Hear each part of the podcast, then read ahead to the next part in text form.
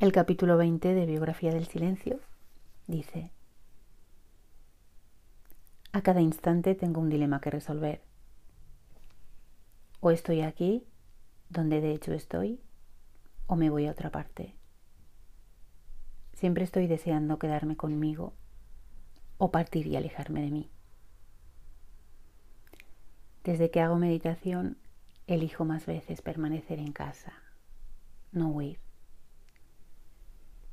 Perder la conciencia y viajar quién sabe de dónde tendrían que resultarme mucho más fatigoso que mantenerme alerta.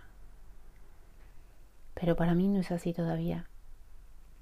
La atención me parece un trabajo y la distracción, en cambio, un descanso.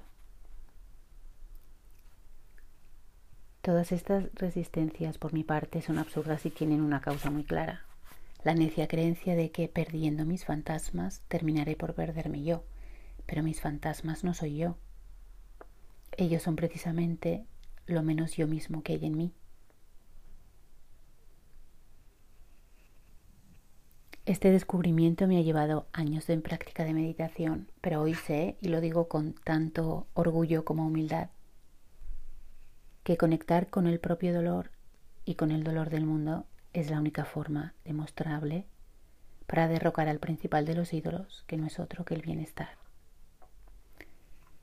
Para lograr tal conexión con el dolor es preciso hacer exactamente lo contrario a lo que nos han enseñado. No correr, sino parar. No esforzarse, sino abandonarse. No proponerse metas, sino simplemente estar ahí.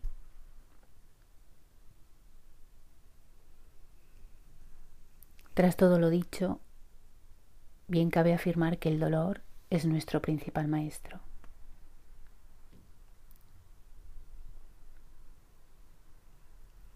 La lección de la realidad, que es la única digna de ser escuchada, no la aprendemos sin dolor.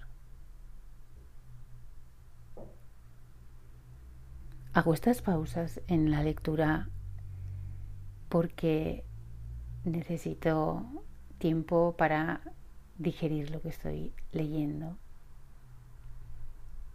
A veces podría incluso repetir la frase dos veces La lección de la realidad, decía, que es la única digna de ser escuchada, no la aprendemos sin dolor. La meditación no tiene para mí nada que ver con un hipotético estado de placidez, como hay tantos que la entienden. Más bien, se trata de un dejarse trabajar por el dolor, de un lidiar pacíficamente con él. La meditación es por ello el arte de la rendición. En el combate que supone toda sentada, vence quien se rinde a la realidad. Si en el mundo se nos enseña a cerrarnos al dolor, en la meditación se enseña a abrirnos a él.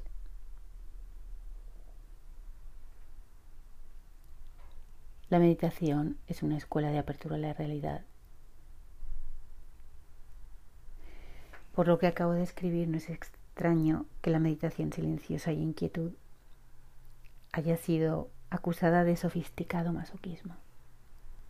Y es que se llega a un punto en que uno desea sentarse a diario con la propia porción de dolor, frecuentarlo, conocerlo, domesticarlo. Sin dejar de ser tal, el dolor va cambiando de signo conforme se lo frecuenta. Y es así como se aprende a estar con uno mismo. Sin dejar de ser tal, repito, sin dejar de ser tal, el dolor va cambiando de signo conforme se lo frecuenta. Y es así como se aprende a estar con uno mismo, misma.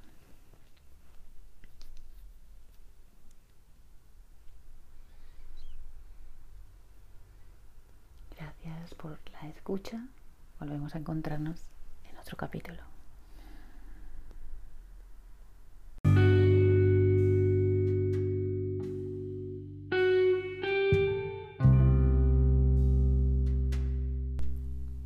Mejor que meditar es el espacio donde puedes no hacer nada y donde puedes sentirte bien por no hacer nada. Cerrar los ojos, respirar, descansar, de verdad, descansar la mente, alimentar el corazón, dejarte inspirar.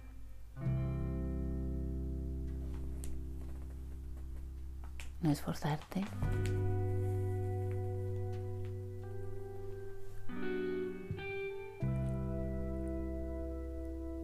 Sentir que no necesitas hacer nada más. Sobre todo son meditaciones.